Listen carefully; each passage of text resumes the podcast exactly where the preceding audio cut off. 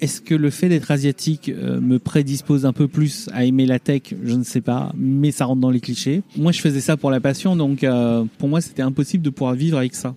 Gagner de l'argent avec Journal du Geek, c'était impensable. Et le jour où j'ai décidé de passer à 100% dessus, c'était un beau jour. Toute ma vie tourne autour de la nourriture, donc je pense que ça, c'est assez asiate. En tant qu'asiatique, on nous a longtemps mis dans des cases. Je suis donc euh, française, j'ai été adoptée et je suis d'origine vietnamienne. Je pense que mon attitude, c'est aussi de infiltrer tous les espaces artistiques et créatifs avec nos histoires. Et je suis d'origine sino-cambodgienne. Mais moi, mon attitude, c'est de me raconter en tant qu'asiatique. Bienvenue sur Asiatitude, le podcast qui interroge des personnalités asiatiques de France. Pourquoi Asiatitude? Parce que je pense qu'être asiatique, c'est bien plus qu'une origine. C'est une identité, c'est une fierté, c'est une façon d'être, une attitude ou plutôt des attitudes. Plusieurs choses rassemblent les personnes de la communauté asiatique de France. Nos cultures, nos histoires, mais d'autres sont uniques et propres à chacune et chacun. Je suis Amanda, sino-cambodgienne Tetio, thaïlandaise de nationalité française je vous emmène à la rencontre d'une personnalité asiatique. Et quelquefois, j'invite une ou plusieurs personnes à discuter d'un thème en particulier dans des épisodes bonus. Pour suggérer des thèmes, des invités ou proposer votre témoignage, envoyez-moi un mail. Toutes les informations sont en description de l'épisode. A tout de suite avec l'invité de la semaine. Bonjour Anne. Bonjour Amanda. Comment vas-tu? Bah écoute, ça va très très bien. Il fait beau. que demande le peuple? Du coup, toi, je te connais euh, tout simplement parce que euh, tu es journaliste et j'ai été amenée à travailler avec toi. Tout à fait. Est-ce que tu peux te présenter en quelques mots? Alors c'est toujours très dur de se présenter, donc je me présente, donc Anne Fan. Je suis le créateur d'un site qui s'appelle Journal du Geek et je suis aussi animateur pour euh, une chaîne de télé dédiée aux jeux vidéo qui s'appelle Game One. Quel âge tu as? Oh là là, ah non, je te demande pas. Bon, bah c'est oh, bon, on passe à autre non, chose. Je veux pas. Quelles sont tes origines? Euh, Je suis d'origine vietnamienne, à 100%. Voilà. Est-ce que tu peux nous parler de qui était le petit Han Fan? Oh bah, le petit Han Fan était finalement euh, un gamin, tout ce qui est plus classique, euh, enfant euh, d'immigrés, de parents qui ont fui le Vietnam dans le milieu des années 70, et donc qui a grandi avec bah, avec ça en même temps, c'est-à-dire qu'avec des parents qui connaissaient pas forcément la langue française, qui n'avaient pas spécialement d'argent, et surtout avec cette culture et cette éducation quand même très asiatique, assez commune aussi bien chez les Chinois que les Vietnamiens ou que les Cambodgiens, Thaïlandais. Mon, mon vrai truc, mon kiff, c'est le dessin. Donc euh, quand j'étais petit, franchement, je voulais devenir euh, architecte ou un truc dans le genre. Euh, c'était vraiment mon, kiff. Maintenant, avec les parents asiatiques qui te disent oui, mais le dessin, ça rapporte pas beaucoup d'argent, ça, t'assure pas de quoi vivre. Et, pourtant, mes parents, ils n'étaient pas dans le mode. ça pour eux, c'était pas forcément genre, fallait pas que tu atteignes l'excellence dans la scolarité, mais juste que tu choisisses bien ton truc pour que tu aies de quoi subvenir à tes propres besoins, créer ta famille, etc. Ouais, c'était pas à te pousser euh, pour aller très très loin, enfin être médecin par exemple. Bah, ils auraient voulu clairement. Je, ça serait mentir de se dire qu'ils voulaient pas que je sois médecin, pharmacien, dentiste ou ingénieur. et au final, je me suis orienté vers des études d'ingénierie et euh, c'était ce qui m'a. Voilà, c'est comme ça que j'ai commencé ma carrière euh, professionnelle, tout simplement quoi. Ok. Qu'est-ce qui a expliqué ce switch de la passion du dessin à l'informatique? Ah, les parents, tout simplement. Ouais, c'est pas une question de euh, ma passion du dessin ou de euh, ce côté un peu un peu plus artistique, etc. C'était euh, une passion, mais avec comment dire cette notion qu'on t'inculque quand t'es enfant asiatique, qui est que quoi qu'il arrive, plus tard, ta passion te fera pas vivre. Il faudra juste quelque chose qui te ramène de l'argent. Et c'est très drôle parce que c'est dans cette culture qui est de dire que ta passion te fait pas vivre. Tu fais quelque chose que t'aimes pas pour avoir de l'argent et c'est cet argent qui va financer ta passion ou un truc dans le genre quoi. Complexe. Voilà. Et pourquoi tu penses que je t'ai invité sur ce podcast Asiatitude? Ah, aucune idée. Alors là, franchement, non, mais je pense que c'est pour partager une expérience que euh, on a tous cette, cette expérience avec des points communs, mais aussi avec des points différenciants entre asiatiques, euh, fils euh, ou filles euh, d'immigrés. Donc à partir de là, c'est toujours sympa de partager. C'est en plus, c'est un truc, je sais qu'on en avait déjà discuté avant, en amont, et on discutait sur le fait que effectivement, quand j'étais plus jeune, j'avais fait une sorte de rejet de la communauté asiatique tout simplement parce qu'on était en France et qu'en France c'était vraiment ce concept d'intégration, fallait s'intégrer, il fallait être limite invisible, ça fallait qu'on se mélange en fait. Fallait qu'on s'assimile ou qu'on se mélange. Un peu des deux en fait, à la fois de l'assimilation. En fait, le, le but ultime, c'était de se dire que, euh, et c'est là où tout le monde aurait voulu que ça arrive, c'est-à-dire que effectivement, euh, que quelqu'un s'adresse à moi, il ne voit même pas la partie asiatique. Et quand est-ce que tu l'as noté que tu étais asiatique? Je l'ai noté assez tôt en fait. Je l'ai noté déjà euh, à l'école primaire. Il y avait euh, deux points qui m'ont marqué sur le fait que je sois asiatique et pas forcément en français. La première chose, c'était les parents. Mis à part qu'ils parlaient vietnamien à la maison, euh, que voilà, on s'adressait, on parlait entre nous en, en vietnamien et euh, en dehors j'étais en français. J'ai vite compris, à 6 ans, que j'allais apprendre le français assez vite et que je savais que euh, à un moment donné, je crois que c'était parce que j'ai posé des questions à mes parents et au bout d'un moment, mes parents ne pouvaient plus répondre. Pourquoi on disait tel mot? Pourquoi ça veut dire ça? Et tout ça Donc, euh, tel le gamin euh, hyper chiant en fait, en vrai. Non, non, mais Et si, si, si, on peut le dire. Tel euh, n'importe quel gamin qui arrête pas de faire pourquoi, pourquoi, pourquoi. Et qui veut en fait, tu réalises à un moment, tu te rends compte que tes parents ne pourront pas répondre tout simplement parce que c'est pas leur langue maternelle et euh, ils vont pas pouvoir t'expliquer la grammaire, ils vont pas pouvoir t'expliquer plein de choses qui eux-mêmes ne maîtrisent pas. Donc à partir de là, c'est là que j'ai compris déjà que euh, potentiellement j'étais un peu différent. Il va que qu'il allait falloir que je compte que sur moi-même sur ça. donc dans tout ton parcours scolaire, tu t'es débrouillé toi-même sans l'aide de tes parents, Oui, c'est ça? C'est Donc, ça. À chaque euh, expérience de vie, euh, voilà, pendant toutes ces étapes qui sont importantes, Bien sûr. passer euh, le brevet des collèges, le bac, ensuite dans tes choix d'orientation scolaire. Bah, typiquement, tu vois, le, le brevet, c'est une autre expérience qui est assez intéressante. Le brevet, je ne savais même pas ce que c'était en fait. Je me suis retrouvé à la fin de la troisième avec le brevet, sans l'avoir à, à vraiment, parce qu'à l'époque c'était contrôle continu plus euh, le diplôme plus. euh, En fait, t'as cumulé des points. voilà, moi j'ai accumulé les points, donc je l'ai Et eu je crois que c'est toujours à cette époque. en fait. D'accord, ok, bon, ça va. Et euh, du coup, je l'ai eu assez facilement. Et ça, c'était plutôt cool. Mais typiquement, euh, en fait, j'ai réalisé à ce moment-là, après l'avoir eu, que en fait, mes potes, ils étaient au courant de ça depuis longtemps. Et en fait, je comprenais pas pourquoi ils stressaient pour des trucs et tout. Mais, c'est là que je voyais en fait que c'est juste parce qu'en fait, leurs parents savaient ce que c'était déjà. Et ils avaient cette explication que moi, je n'avais pas. C'est-à-dire que euh, il y, a- y a plein de choses comme ça. Tu sais, t'as ce truc qui est très asiatique ou très immigré même, je pense. Parce qu'en fait, j'ai discuté avec plein de potes qui sont pas forcément asiatiques euh, mais qui sont d'autres origines aussi, et ils ont tous eu le même souci, qui était en fait euh, que les parents ne pouvaient pas t'aider, euh, ne connaissaient pas forcément les cursus scolaires. Quand ils arrivent et tout, euh, ils connaissaient pas forcément les cursus scolaires. Donc du coup, ils avaient le réflexe de dire que la seule solution de t'en sortir, c'est d'être bon. Quand t'es bon à l'école, c'est censé te porter partout en fait. C'est ça. Sauf que euh, même si tu peux être bon, euh, si tu prends le mauvais cursus, et bah voilà, et c'était un peu ça le problème en fait, c'était que tu te laissais porter parce que tu avais des plutôt bonnes notes et t'allais là où ça allait, et puis un jour advienne que pourra quoi. Ouais. Mais en fait, c'est que tu suis la tendance. Hmm. Et si tu es très bon dans cette tendance, bah, ça ne peut que être euh, Bah oui, c'est que tu, euh, porteur. tu- exactement. Donc c'était un truc un peu un peu bizarre quoi. Donc euh, bon, on fait avec. Et pour revenir à juste à la question originale qui était quand même de savoir euh, quand est-ce que j'ai su que j'étais un peu plus asiatique que la moyenne, euh, que, les autres, on va dire. C'était euh, en CE2 tout simplement. En CE2, j'avais un maître qui était. euh, alors maintenant que je réalise, je sais qu'il était un, un chouïa raciste. Il m'avait pris en grippe. Tout simplement parce que j'étais meilleur qu'un de ses élèves chouchou, je sais pas comment dire. Et en fait, tu vois, c'était, euh, je me souviens de la scène qui était assez drôle. Donc j'avais de meilleures notes pour plein de choses et du coup, c'est moi qui ai expliqué à mon voisin de table, qui était à ce moment-là euh, le chouchou du maître. Et à un moment, t'as mon voisin de table qui fait une erreur. Et moi, je lui dis, je lui dis clairement, euh, non, mais tu fais une erreur. Donc, je lui monte sur son bout de papier. Sauf que là, je me fais choper par le maître. Et ça, je m'en souviendrai toute ma vie. C'est et là, le maître il m'a dit, non, mais arrête de faire comme d'habitude, arrête de copier sur les autres. Oh, hmm. On a présupposé. Voilà, présupposer que j'étais en train de copier. Je lui dis, mais non, je copie pas, j'étais en train de montrer à X ce qu'il fallait faire. Non, non, mais je sais que tu copies et tout ça.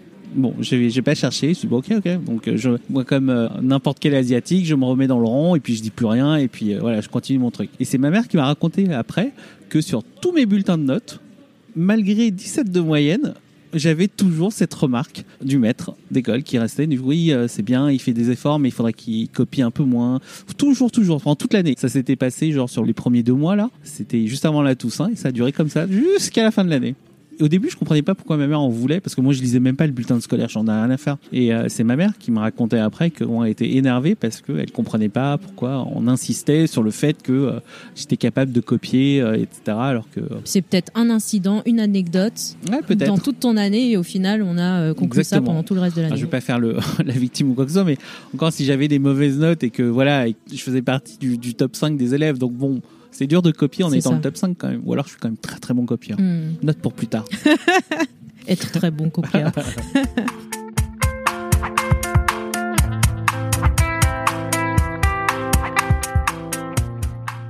coup, ça nous amène au fait qu'aujourd'hui, tu es journaliste, que tu es aussi présentateur pour Game One, c'est ça? Ouais. Et tu as créé euh, le journal du geek. Est-ce Ouais. que tu peux nous parler de cette expérience, de ton aventure entrepreneuriale et qui aujourd'hui euh, fait que tu es quelqu'un de très connu euh, dans la sphère tech?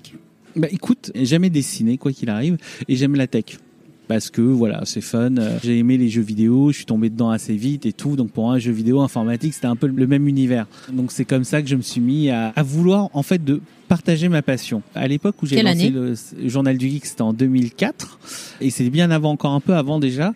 euh, J'avais une passion pour ce qu'on appelait les PDA. C'était pour Personnel Digital euh, Assistant et c'est une sorte de de Journal, carnet. euh, C'est pas un agenda électronique un agenda électronique, voilà, chercher le terme. Donc un agenda électronique et tu mettais juste tes contacts, ton agenda et puis tu étais content, tout marchait avec un stylet. Donc je faisais ça et c'était assez assez funky. euh, Et pour moi c'est une passion donc je participais à des forums comme ça. Et parallèlement à ça, donc j'étais développeur, euh, ingénieur en informatique. Donc du coup je créais des, des sites euh, pour une boîte, donc qui faisait des sites pardon pour le, le comité d'entreprise. Et moi j'avais créé un moteur pour cette boîte là. Et ce moteur, bon bah je l'ai testé, ça marchait très bien pour. Moteur, euh, est-ce que tu peux expliquer? Alors en fait, euh, c'était avant l'époque des WordPress maintenant. En gros, au début des années 2000, c'était à peine le début des sites internet dynamiques. C'est-à-dire qu'avant, quand on voulait créer une page web, on écrivait la page web de A à Z. Si on devait changer quelque chose, eh bien, on devait changer la page web en elle-même. Et c'est qu'après seulement que euh, est venue euh, l'idée de, de, De ce qu'on appelait la un création. CMS, un Content Manager System, qui était donc de créer une sorte de moteur et que du coup, quand tu veux changer du contenu, tu as juste à changer une partie et tout se faisait en dynamique. Et donc c'était génial. Et donc moi, je faisais ça en mode euh, client-serveur pour des grosses boîtes et je m'étais dit tiens, fallait que je teste ce moteur pour tester les performances de ce moteur et tout. Et, et voilà. Et au bout d'un moment, bah, il me restait quand même. J'avais pris ce nom de domaine pour le fun, Journal du Geek. Petite anecdote, il y a eu un autre nom de domaine qui était geekinside.net. Donc j'avais repris et copié un peu le truc d'Intel et tout et euh, bon bref à ma sauce. Et voilà et donc euh, quand je me suis retrouvé avec le nom de domaine, je me suis dit bon bah je vais faire un truc euh, pour mes amis. À la base, Journal du Geek, c'était un vrai truc pour mes amis, c'est-à-dire que comme je travaillais sur internet, je découvrais plein de choses.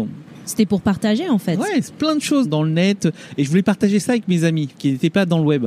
Et je m'étais dit, ben, je vais créer un tout petit site avec euh, des liens vers des trucs que je trouve intéressants et que peut-être qu'un jour, euh, je, je les partage à mes potes, ils pourront les regarder, ils pourront les retrouver et tout.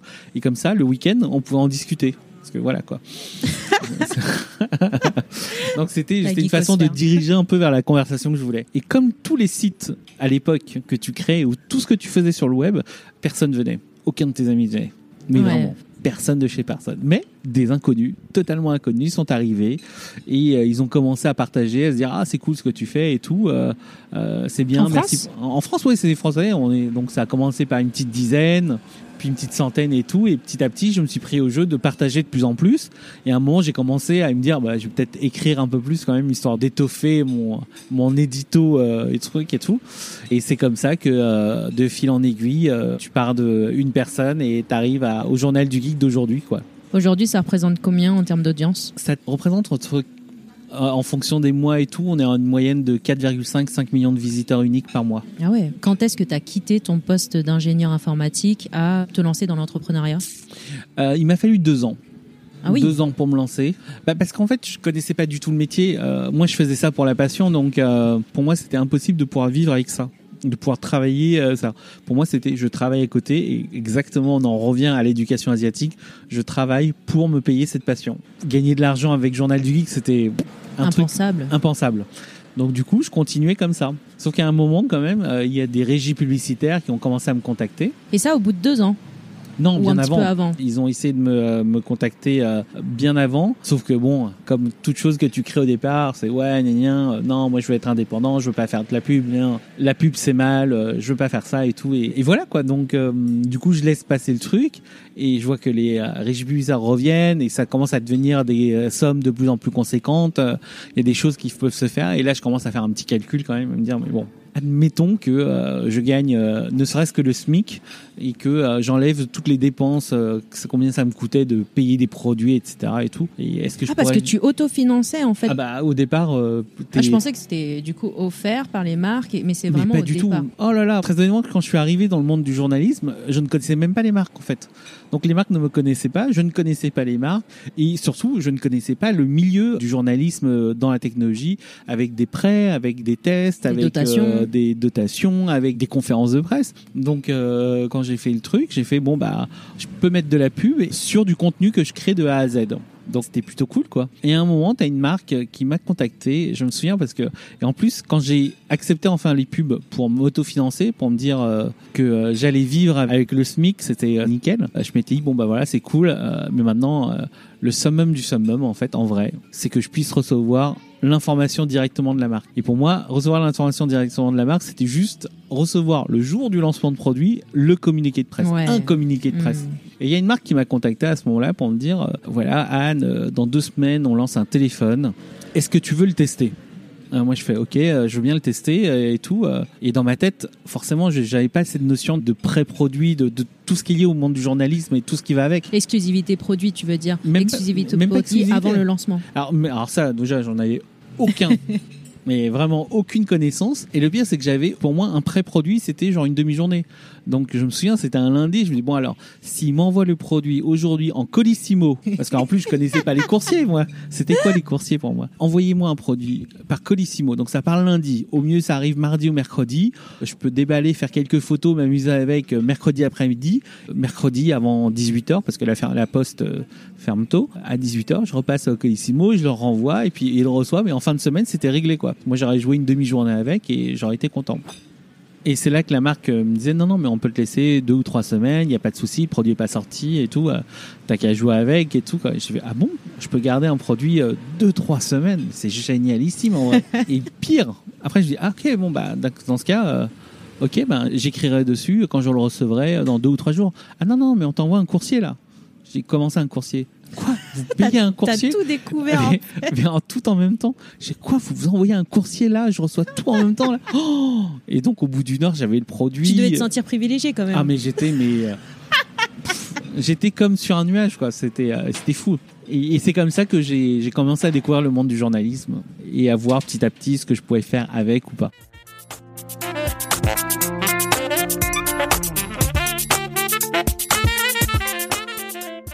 Donc aujourd'hui, tu allies euh, ta passion avec le journalisme. Donc Ouais.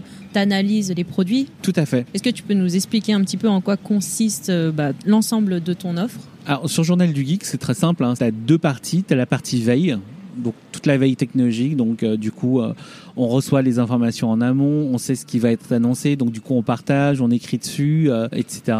Et la deuxième partie est liée aux tests et analyses. Donc euh, l'analyse de euh, choses du marché, euh, les tests produits, euh, quand on te prête un smartphone, comment il, il réagit au quotidien, est-ce que ça marche bien, est-ce qu'il y a des défauts, etc. Donc ça c'est vraiment à quoi se résume facilement le journal du geek en- en soi. Et aujourd'hui, c'est combien de personnes qui travaillent Alors, avec journal toi? du geek, on est 18 en tout. Donc là-dedans, tu as la moitié qui est liée à, la rédaction de diverses choses et l'autre moitié qui est au business développement. Donc développeurs, commerciaux, etc. Parce que du coup, on s'autofinance par nous-mêmes. Combien de temps as-tu travaillé seul sur le journal du geek avant d'employer ton ta Ah. première personne, euh, pigiste ou autre Euh, En gros, j'ai travaillé seul pendant 4 ans. De 2004 à 2008 en fait. J'ai tout fait. Développement, graphisme, euh, écriture. J'avais des journées mais complètement folles. Je me souviens en plus sur la période avant de- d'être entrepreneur où j'étais à 100% dessus. Donc je bossais dans la journée et le soir je rentrais et tout. euh, et je faisais des trucs de minuit à 2 heures du matin. euh, Épuisant. je peux pas dire que c'était épuisant parce que quand c'est lié à ta passion, en fait, tu as une énergie qui est débordante, qui est folle, qui fait que tu fais des choses que tu n'aurais pas fait euh, pour quelqu'un d'autre en entreprise ou quoi que ce soit. Donc, euh, c'est pour ça que pour moi, c'est un truc de fou parce que j'arrivais à tout maintenir. Et le jour où j'ai décidé de passer à 100% dessus, c'était un beau jour. Magnifique. Et est-ce que tu peux nous raconter une journée type en tant qu'entrepreneur et aussi à la tête d'un euh, journal euh, du geek? Oh là là. euh, Est-ce jour- qu'il y a une journée type déjà? Non, il n'y a pas forcément une journée type, mais la première phase, en général, c'est réveil vers 7-8 heures du matin, quoi qu'il arrive. Et puis là, en prenant ton petit-déj, c'est de la veille technologique. Tu fais de la veille pendant une heure, une heure et demie. Et euh, vers 8h30, 9h, euh, le but, c'est de euh, voir avec les équipes rédactionnelles ce dont on va parler aujourd'hui, voilà, sur, sur la journée, sur l'actualité, sur des choses comme ça.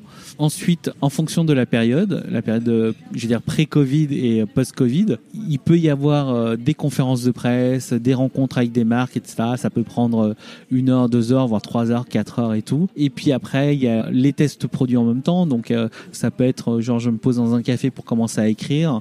Je refais de la veille vers 3-4 heures de l'après-midi. Puis une fois que la veille est passée, je continue à écrire. Et puis on arrive en soirée. Et puis en fonction des soirées, en toute honnêteté, je pense que je suis plus efficace ce soir. Donc j'aime beaucoup écrire le soir en fait, parce que c'est une habitude et parce que je pense que je suis mieux là-dedans. quoi. Quelles sont les difficultés que tu as rencontrées pour en arriver là? Au niveau des difficultés, euh, en toute honnêteté, il y en a, il y en a eu forcément. Après, euh, je me souviens pas forcément de tout, mais euh, dès le départ, il y a eu forcément les difficultés administratives parce que tu connais pas tout et euh, je suis du genre un peu olé olé par moment, donc je suis, parfois je vais trop vite sur plein de choses. C'est un de mes défauts, hein. Et donc du coup, je fais pas attention à tout et donc du coup, tu te retrouves sur des problèmes administratifs, le temps de comprendre. J'avais pas jugé en fait à quel point ça prenait du temps mais vraiment, hein, ça en France c'est c'est un truc de folie. Ça prend trop de temps pour ce que c'est. Toi, t'as qu'une envie, c'est de créer un truc. On te pompe du temps sur tous les trucs administratifs, leur SAF et tout et tout. Et donc euh, forcément, tu te dis que en espérant qu'un jour euh, ça finisse et que tu puisses faire quand même plus euh, que de l'administratif. Et c'était un peu le cas. Deuxième difficulté, euh, j'ai eu peur à un moment de cette difficulté, peut-être un peu euh, d'arriver de nulle part en fait. Et cette fameuse difficulté, euh, t'as peut-être une, une, légitimité effectivement en tant qu'ingénieur et tout, mais t'as pas une légitimité en tant que journaliste et tout. Et finalement, ça s'est plutôt bien passé. Donc c'est vrai que toi, t'as pas eu la formation journalistique? Non, pas du tout. En fait, t'es le technicien qui est arrivé ouais. plutôt dans le métier de journalisme. Tout à fait. Parce qu'en fait, j'aimais pas écrire. Hein. Déjà, quand on te dit quand t'es môme, les maths, les maths, c'est bien assure en maths déjà et puis après le reste tu t'en fous bah du coup t'assures en maths et puis le français tu ça te fait chier quoi donc je me suis jamais vraiment posé la question du français et, euh, et puis c'est pour ça que j'étais peut-être pas motivé et euh, le fait d'avoir une passion qui m'oblige à écrire bah du coup c'est peut-être pour ça que ça m'a fait vriller vers ce métier du coup plus journalistique. Et bien évidemment, il y a des difficultés, mais aussi il y a des très bons moments, j'imagine, dans toute cette aventure. Ah bah, et très bons moments, du coup, ça te permet de, vivre ta passion à 100%. T'aimes quelque chose et euh, on te donne tout pour y arriver. T'aimes les smartphones, du coup, t'as les marques qui te contactent, qui te disent, bah voilà, on va sortir tel ou tel smartphone, tu vas le découvrir en avant-première et tout. Il y a aussi les voyages, ça m'a permis de voyager un peu partout dans le monde. Et c'est un truc que j'aurais jamais imaginé. En plus, pour moi, euh, quand j'étais petit, c'était euh, métier d'informaticien qui était en ligne de mire avec au mieux des déplacements euh, en ville, euh, en France, quoi. Je me souviens parce que quand j'ai commencé ma carrière professionnelle, euh, c'était chez Michelin. Les seuls déplacements, c'était Clermont-Ferrand au mieux, quoi. Donc j'étais là, ouf, ouf. pour moi, dans ma vie, c'était déjà pas mal. Hein. Franchement, franchement, faire un déplacement avec Clermont-Ferrand, j'étais Waouh, la boîte me paye l'hôtel. C'est top, clairement, on adore. le soir, j'ai eu le droit de manger un buffalo grill parce que j'avais euh, avec un ticket euh, ouf ouf. Entrée plat dessert. Mais oui, j'étais vraiment fou dans ma tête quoi. Et le journaliste m'a fait découvrir le voyage où on te dit bah voilà, il y a un endroit on va lancer tel ou tel smartphone, ce sera à New York, à San Francisco, euh, en Chine, n'importe où. Et là, toi, tu voyages et tu vas découvrir des nouvelles cultures, tout tout tout en nouveau. Et ça, ça change totalement ta life. Et j'ai cru comprendre que du coup, à travers tes voyages, tu prenais des photos.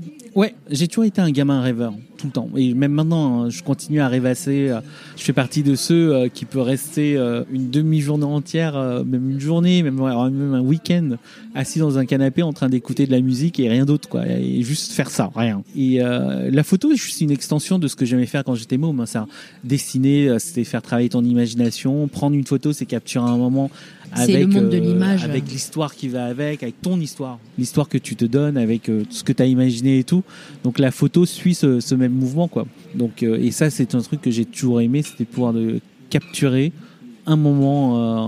Mon père a toujours été fan de photos. Alors, il a voulu que je sois fan de photos aussi. Et moi, j'ai jamais vraiment voulu parce qu'on n'avait pas forcément les moyens. Et à l'époque, c'était pas l'ère du numérique. Donc, il euh, fallait développer chaque pellicule photo. Et c'était pas donné quand même. Donc, euh, du coup, tu fais, ouais, alors, passion, elle coûte un peu cher. Alors que le crayon avec un, bout de papier, c'est quand même plus sympa. C'est vrai. Voilà. C'est vrai, c'est vrai. Et est-ce que tu penses que ta double culture et ton histoire familiale ont influencé ton parcours? Bah, Si je disais non, ce serait un peu mentir. T'es forcément euh, lié à tout en même temps c'est-à-dire que est-ce que le fait d'être asiatique euh, me prédispose un peu plus à aimer la tech? Je ne sais pas, mais ça rentre dans les clichés. En toute honnêteté, franchement, je pense que oui. Je pense que cette double culture aide forcément à te développer euh, dans ce sens-là. Est-ce que ça t'aide? À entreprendre, je pense que non, parce que entreprendre, c'est vraiment quelque chose lié à chacun. Il y a des personnes qui sont nées pour être salariées, il y a d'autres personnes qui sont là pour entreprendre et qui peuvent pas devenir salariés. Donc là, c'est intrinsèque à chacun. Donc c'est c'est pas lié à la culture. La culture, pour moi, elle m'apporte surtout un regard, euh, Une sensibilité? une sensibilité qui est un peu différente et euh, j'essaie juste d'avoir assez de recul, que ça me permette d'avoir un certain recul sur tout. C'est-à-dire que euh, typiquement, euh, parce que j'ai cette culture euh, asiatique qui fait en sorte que tu sois toujours au plus bas.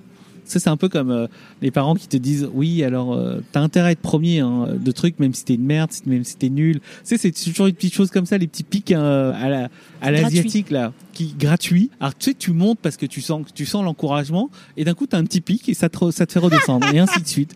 Et ben c'est pareil, ben voilà, ça c'est ça. Et donc du coup ça ça forme et euh, dans ma Ça vie forge. Ça, ça forge et ça forme aussi ouais, clairement. Mais ouais, c'est vrai que dans ma vie du coup j'ai toujours fait attention à, à jamais essayer de euh, comment dire d'être de- D'être humble. Est-ce que c'est oui, l'humilité c'est quelque part de l'humilité. L'humilité parce que c'est comme ça, c'est ta culture, et l'humilité aussi parce que tes parents quand même t'ont bien éduqué sur le fait de pas être trop vantard, de pas trop euh, trop se vanter de certaines choses, et puis puis voilà quoi. Et puis on est aussi en France, donc euh, il y a cette culture de la réussite, mais pas trop quoi. Donc euh, et c'est une façon comme une autre de peut-être rester euh, invisible, transparent, sans trop, Pas faire de remous. pas trop, ouais voilà, sans trop faire de remous effectivement. Pourtant, euh, le succès du journal du geek a parlé de lui-même, j'ai envie de te dire. Oui, oui, oui. Mais tu vois, typiquement, le journal du geek, tu vois, il a été créé quasiment à la même période des blogs. Et maintenant que je fais le, le lien et surtout euh, tout ce qui se passe, c'est que beaucoup de ce qui s'est créé dans les années journal du geek, bah, c'était des blogueurs, puis des influenceurs, puis des youtubeurs et tout ça. Et le point de commun de tout ça, c'était toujours une personne. Et je le voyais, ça, c'était drôle que euh, beaucoup préféraient mettre en avant le- leur personne, C'est vrai. alors que moi, dès le départ, Journal du Geek, c'était Journal du Geek, c'était une marque et que même quand je partageais pendant 3-4 ans, le- la personne qui partageait, qui écrivait sur Journal du Geek, c'était pas Anne Fan, c'était un pseudonyme parce que c'était ma vie qui était euh, séparée de, je séparais ma vie perso de ma vie euh, Passion, passion, fantasmagorique, j'en sais rien. Et quel conseil tu donnerais à une personne qui souhaiterait monter un projet de médiathèque ou développer euh, son blog? monter un, un médiathèque en, en 2020, c'est quand même assez assez compliqué.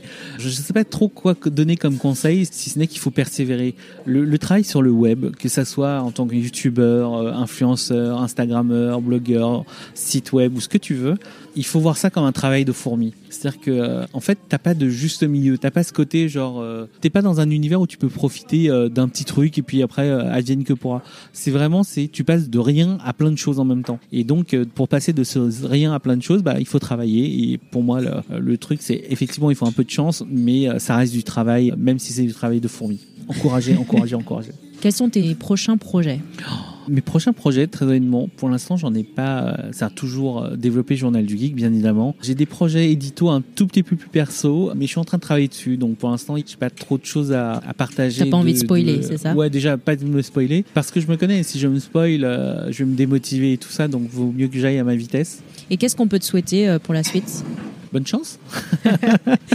Et c'est quoi ton asiatitude à toi? Écoute, juste euh, maintenant, c'est euh, surtout profiter.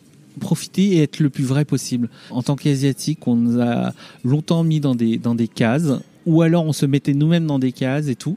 Je pense qu'on commence à devenir une communauté assez forte, la deuxième ou troisième génération, euh, à pouvoir mettre des choses et à changer les choses par rapport à nos, à nos grands-parents ou à nos parents de première génération, qui ont encore le, le format très asiatique, et on est en train de le changer sur plein de choses, et ça c'est super cool, franchement. J'avais une petite question. Est-ce que tu pourrais nous dire euh, quelque chose en vietnamien euh, Mais tu me Merde, je sais pas parler vietnamien. Alors, si, si, je sais parler vietnamien, mais en fait, je suis né en France, j'ai appris le vietnamien qu'avec mes parents. Donc, du coup, en fait, quand je suis au Vietnam, je parle bien vietnamien, mais je sais que je suis pas, c'est pas le vietnamien. euh, Forcément. euh, voilà. Et l'inconvénient, c'est que quand tu me demandes ce que je pourrais te dire là, j'ai que des insultes qui fusent là. Donc, du coup, je vais rien dire du tout. Ok, très bien. Bon, on peut te retrouver euh, sur euh, Instagram, AnneFan. Exactement. On peut te retrouver aussi sur le journal du geek Exactement. et euh, Sur Game One. sur Game One. Voilà. Merci pour tout. Bah, c'est moi. Merci beaucoup pour l'invitation. échange. Merci beaucoup. Merci d'avoir écouté cet épisode. Ce podcast a été réalisé par toute l'équipe d'Asiatitude. Amanda, animatrice, Mélanie, productrice et réalisatrice, Alice, ingénieure du son. Si vous aimez ce podcast, vous pouvez lui envoyer de la force en vous abonnant, en en parlant autour de vous en nous laissant un commentaire sur Apple Podcast et une petite note, et ou des petits mots d'amour par email ou sur les réseaux sociaux. Tout ça, ça nous permet de nous soutenir et surtout de faire découvrir le podcast, ses thèmes, ses invités à un maximum de monde. Alors merci beaucoup pour vos partages et à bientôt pour le prochain épisode.